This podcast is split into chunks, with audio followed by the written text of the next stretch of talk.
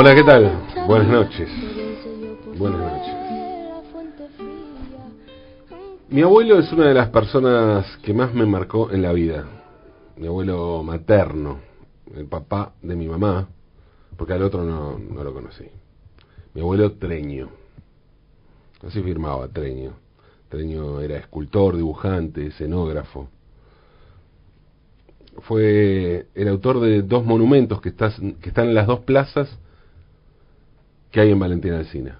Hay dos plazas y mi abuelo hizo un monumento en cada plaza. En una plaza es el monumento a la madre, algo típico de muchas plazas, en una época no muy lejana. Van a ver, hay un monumento a la madre en muchas plazas de todo el país. La rareza es que el monumento a la madre de mi abuelo es geométrico, no figurativo, y mucho menos naturalista, ¿no? Cosa rara. Es un cubo grande, bueno. Suele ser, el monumento a la madre suele ser algo naturalista, algo donde ajeno a todo, a toda pretensión vanguardista, excepto el de mi abuelo. Mi abuelo era fanático del escultor británico Henry Moore, uno de los máximos exponentes de la modernidad del siglo XX en escultura. Algo así como un Picasso de la escultura, pongámosle, aunque ese título no es del todo justo, porque Picasso, Pablo Picasso, no solo era escultor, sino que además era un gran escultor, aunque es más conocido como pintor, ¿no es cierto? Pero era un gran escultor Picasso. En la otra mm, plaza de Valentina Alcina, en la más lejana de Capital, digamos. Mi abuelo hizo eh, un monumento, otro monumento, un monumento de bronce, un busto, en este caso, que es en homenaje al doctor Payot, un médico muy querido por los vecinos. De hecho, el monumento se hizo con donaciones de los vecinos. Juntaron ellos, los vecinos, para levantar un monumento a este, este médico que había sido muy importante, alguien muy querido y, querían rendirle un homenaje, ¿no? El médico del barrio que murió joven. Desde mm, hace años hay también en Alcina una calle que lleva el nombre del doctor Payot. El busto del doctor Payot es un homenaje popular, así que mi abuelo dejó a un lado sus inquietudes vanguardistas y sus búsquedas en la modernidad e hizo el busto de Payot hizo un busto totalmente naturalista, ¿no? Con la idea de que la gente cuando lo viera dijera, mira, está igual, se parece, sí, igualito. Mi abuelo era un tipo de modales muy refinados, muy dulce además, absolutamente atípico en su contexto, en el lugar asignado a los hombres en el momento histórico en el que le tocó vivir y en el lugar en el que le tocó vivir. Por ejemplo, yo recuerdo que siempre saludaba a mi abuela con un beso en la boca, inclusive cuando eran grandes, ¿eh? Pasando los 70. Y a mí eso siempre me gustó y me pareció natural. Hasta que un amigo me lo hizo notar. Y en ese momento empecé a darme cuenta que los abuelos de ningún amigo se saludaban así y más los que llevaban 40 o 50 años de casados, como era el caso de mi abuela y de mi abuelo.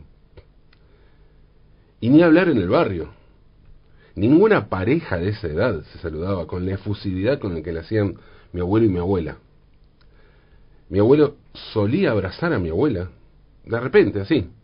Venía y la abrazaba. No digo todo el tiempo, pero eran muy cariñosos. Y no estoy hablando de personas que hicieran chistes sobre la sexualidad, por ejemplo, ¿no? no, no, iba por ese lado, ni mucho menos. No era gente, bueno, excéntrica, zarpada, eh, o en todo caso su, su excentricidad en el contexto en el que vivían se reducía a la sensibilidad, ni más ni menos. Mi abuelo era la definición exacta de lo que en aquella época se conocía como un caballero. Y digo esto porque hoy ese término puede sonar espantoso. Y les cuento que mucha gente al escucharlo, la primera palabra que le surja para definir la situación es machirulo. ¿No? Y ustedes, discúlpenme, pero no estoy de acuerdo para nada. Entiendo que trasladar hoy esa idea a la actualidad sí es totalmente retrogrado. Pero, ¿lo era en aquel momento? A mí me quedó una costumbre que me legó mi abuelo, algo que ya les conté, me parece, por aquí, que es que si voy con una mujer caminando por, por una vereda, yo tengo que ir del lado de la calle, y si no voy me pongo del lado de la calle, o, o ella del lado de la pared, como prefieran. A veces, ya desde hace un tiempo, trato de disimular el asunto, porque le temo al escarnio, a la humillación, o en todo caso hago un chiste y digo, bueno, me quedó esto de mi abuelo. Pero les juro, me quedó algo así como un toque. ¿eh? Y, y si no digo nada, porque eh, últimamente no, por ahí no digo nada, trato porque trato de ocultarlo, no puedo dejar de pensar en eso que me enseñó mi abuelo cuando yo tenía, no sé, 8, 10 años. Sé que hay algo que está mal, que no encaja. A las mujeres se las respeta, era lo que solía decir mi abuelo, y eso incluía, por supuesto, todo el manual de la caballerosidad. Algo totalmente caduco, insisto, hoy, dejar pasar primero, abrir la puerta, etcétera, pero también cosas como no gritar, no maltratar y por supuesto no ejercer ningún tipo de violencia, ¿no? Eso está claro. Algo que no se decía, más que en alguna situación puntual como excepción, porque estaba absolutamente descontado me acuerdo incluso peleas de mi abuelo con vecinos que maltrataban a sus esposas, pero para gritar, ¿no? Ese tipo de cosas. No hablemos ya de de cosas aberrantes, jodidas. De, de, las mujeres y de los niños también, ¿no? Un par de veces, inclusive, lo vi en situaciones tirantes, como a, a punto de, de irse a las manos con tipos que eran violentos. Yo sé que estoy hablando de cosas que hoy nos parecen aberrantes, que aunque suceden vemos como inconcebibles, pero que hace 50 años estaban naturalizadas. Era raro que un tipo se plantara de esa manera, denunciándolas como lo que eran, cosas espantosas. Y en ese sentido, y en ese contexto, la caballerosidad de mi abuelo era una rareza.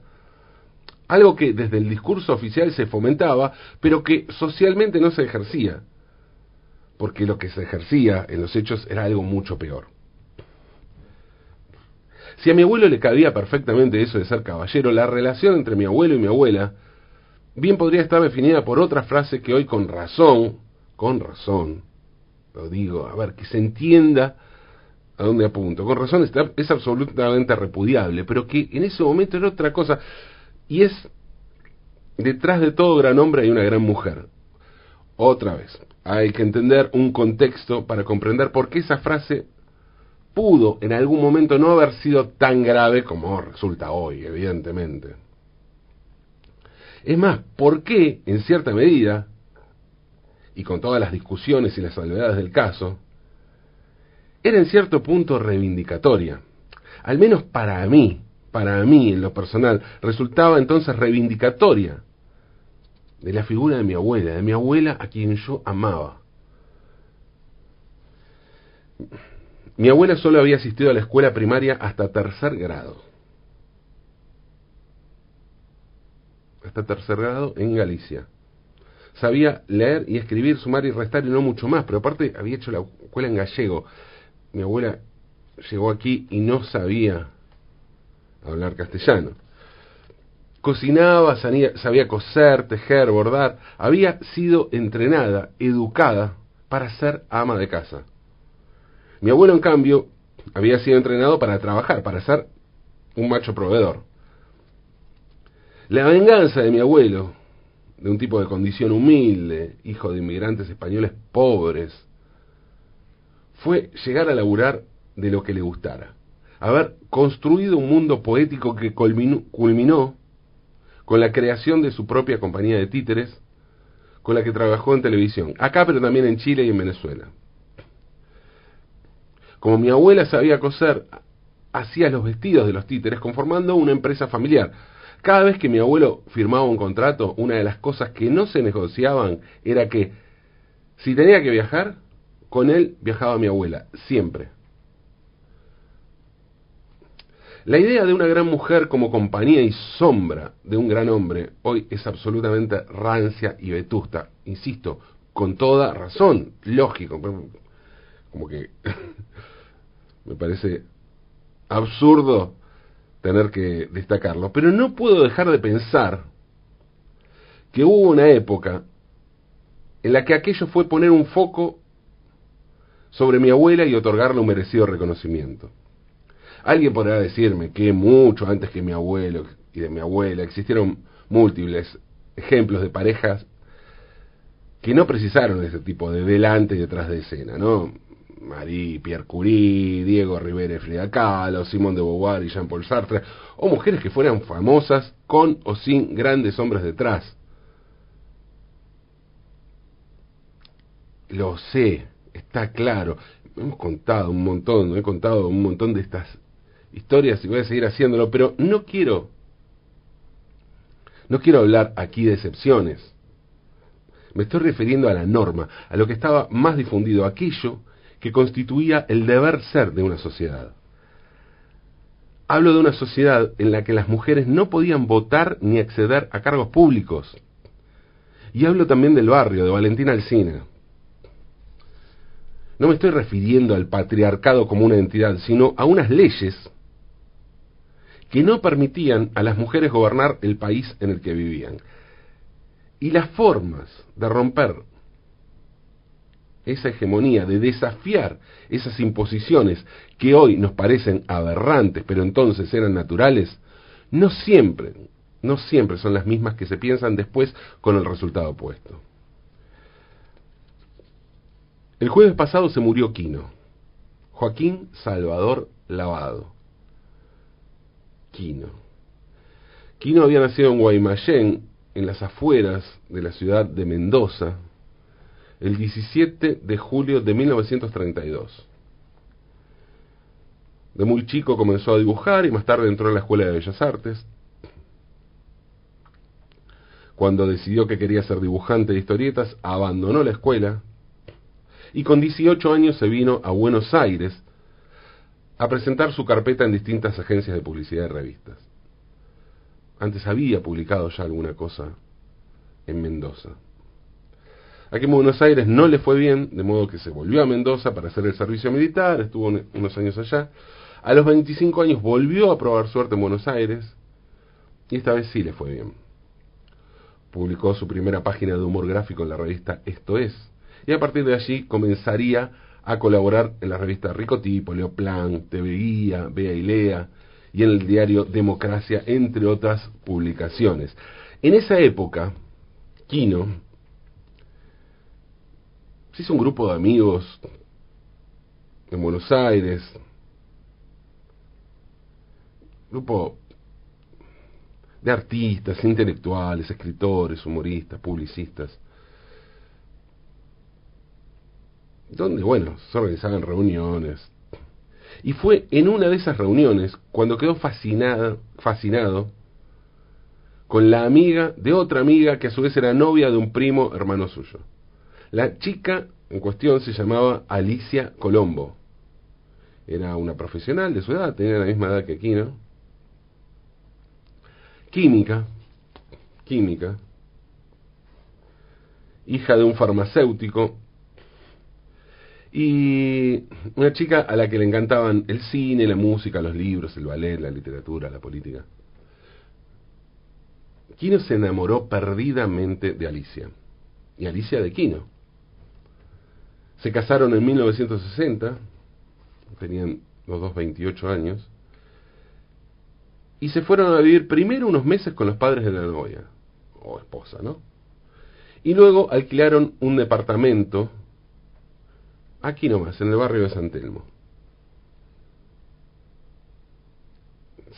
acá a un par de cuadras de esta radio, acá en la calle Defensa, entre Independencia y Pasaje San Lorenzo, está, se puede ver el almacén Don Manolo.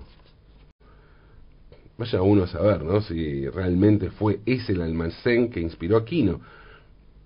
Pero es muy probable, porque es cierto que allí funcionaba un almacén y también es cierto que Quino y Alicia vivían, vivían en el barrio cuando él comenzó a publicar Mafalda en 1964, el 29 de septiembre, en la revista Primera Plana. Recordemos que antes se le había hecho una... Mm, había hecho la tira para una publicidad eh, que querían hacer no una publicidad directa, sino una tira vinculada a un producto. Eso finalmente no salió y después lo publicó, lo publicó como personaje. O sea, salió como producto publicitario o bancado por una marca.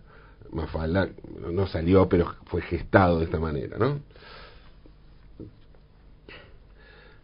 Con el tiempo, Alicia se transformó en la productora de Kino, en su manager, en la persona que manejaba la empresa familiar. Algo que no fue premeditado, sino que simplemente se dio. Y se dio porque ella vio que allí había un potencial y que se podía hacer algo que su marido, el artista, no veía. Él dibujaba y hacía sus personajes. Quino contó en una entrevista que la difusión internacional que logró Mafalda se debe pura y exclusivamente a la gestión de Alicia. Y al respecto contó lo siguiente, dijo Quino, había un editor italiano que me escribía y quería editar Mafalda, pero yo no contestaba sus cartas. Entonces Alicia le contestó y así empezó todo.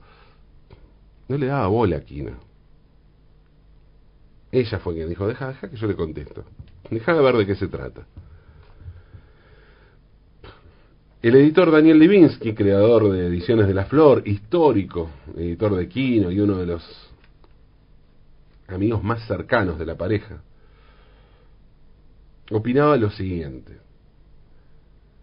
Decía Divinsky, Alicia no ha intervenido en el contenido de las tiras de Mafalda, pero ha sido clave para que Quino disfrute de la tranquilidad que le ha permitido dibujar esta tira y cientos de dibujos humorísticos a lo largo de muchas décadas. Divinsky es uno de los que creen que el desempeño de Alicia en los asuntos prácticos de Quino, en la vida cotidiana de Quino, desde negociar con los agentes hasta pagar la luz, manejar los bancos, tomar decisiones claves sobre la difusión de los trabajos de su marido, justifica que se la reconozca con el título de Mamá de Mafalda. Un título que parece toda una tentación, ¿no? Inclusive también para Quino, decirle padre de Mafalda, sobre todo teniendo en cuenta que Quino y Alicia no tuvieron hijos. Pero en cambio sí tuvieron a Mafalda, y a Manuelito, a Miguelito y a Felipe, Susanita, a esos personajes. A Guilla Libertad. ¿Y por qué no tuvieron hijos?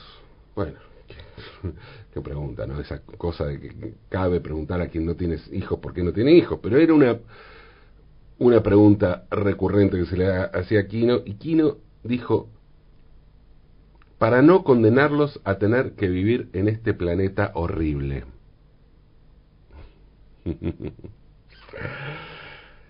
Eso decía Quino. ¿Y Alicia? Bueno, eso no lo sabemos. Suponemos, podemos suponer que dado, estuvieron 57 años juntos, y que conformaron la pareja que conformaron, ella debería tener alguna opinión similar. Son conjeturas, porque no sabemos qué opinaba Alicia. Y si no tenemos la palabra de Alicia es porque ella no daba entrevistas. Y no daba entrevistas porque creía que era su marido, el artista, quien debía tomar la palabra. Y que su rol en la pareja y en la vida estaba en otro lado. Lo sé porque se lo pregunté a ella.